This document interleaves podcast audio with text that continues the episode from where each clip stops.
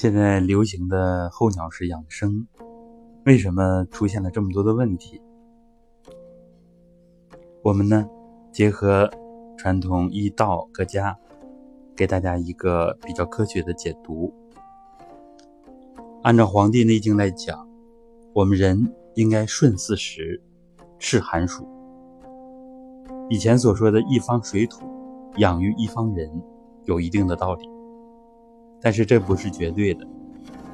比如说，现在带孩子出来旅游，就会发现换了一个地方，结果呢，孩子十天、二十几天明显长个子，这就说明，比如说南北方，它的水土，也就是说它的包括呃各种微量元素等等，包括元气，它一些东西都是互补的。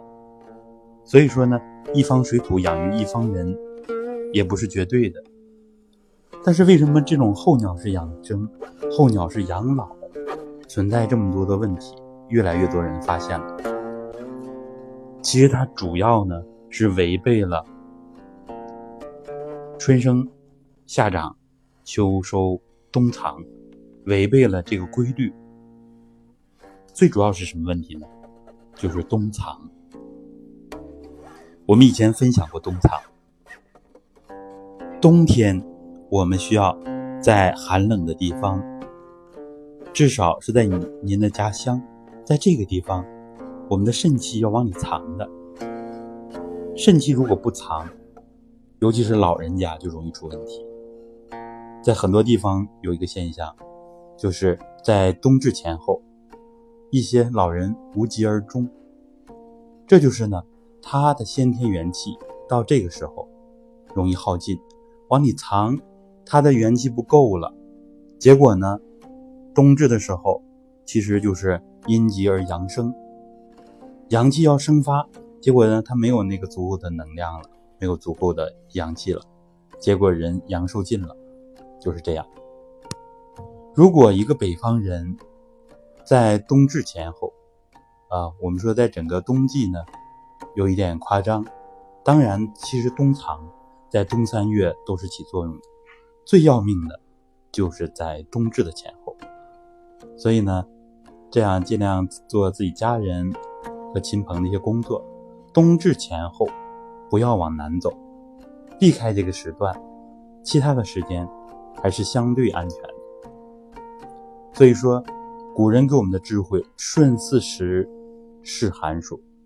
冬天该凉的时候，千万不要到亚热带，尤其是热带啊，尽量减少那个时候出去旅游啊，出去居住啊。那个时候炎热的气候啊，这种阳光普照，暖暖的，表面看起来是好事，很多北方人去了之后容易感冒。年轻人是这样，年轻人的元气足，老年人呢，有的时候就会严重的影响健康。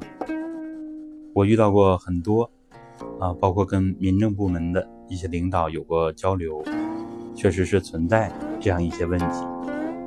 当然呢，我手里没有更多的大数据啊，所以这个原理上是这样的，因为我自己的接触的面儿也有限，所以这个。还有待于更多的实力，更多人的反馈，大家也可以反馈给我们。微微信号呢是五二幺幺五九四五，这样。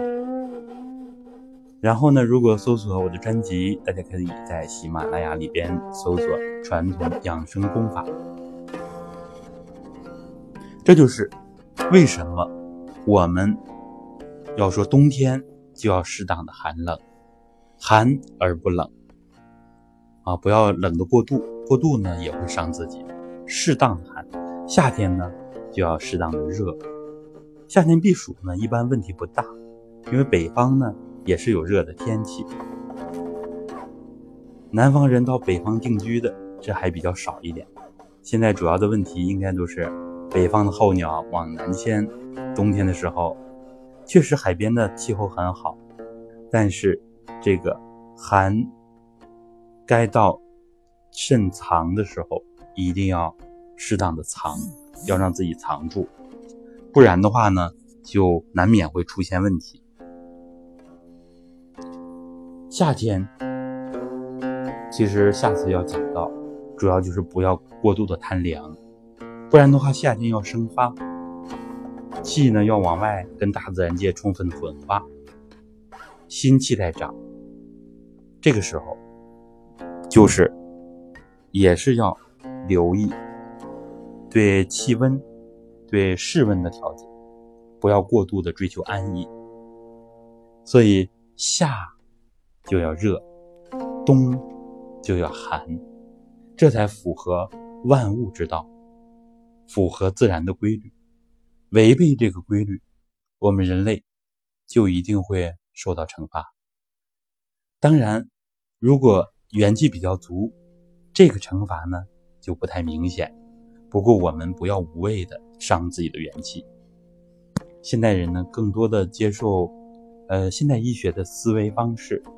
对这个中医的认识现在逐渐的热起来了，因为呢，它跟现代医学可以作为一体两面互补的两个部分，而我们传统医学是不可或缺的，传统养生功法更是现代人急需的。好，我们这次结合候鸟养老这个问题，这么给大家简单的分享一下。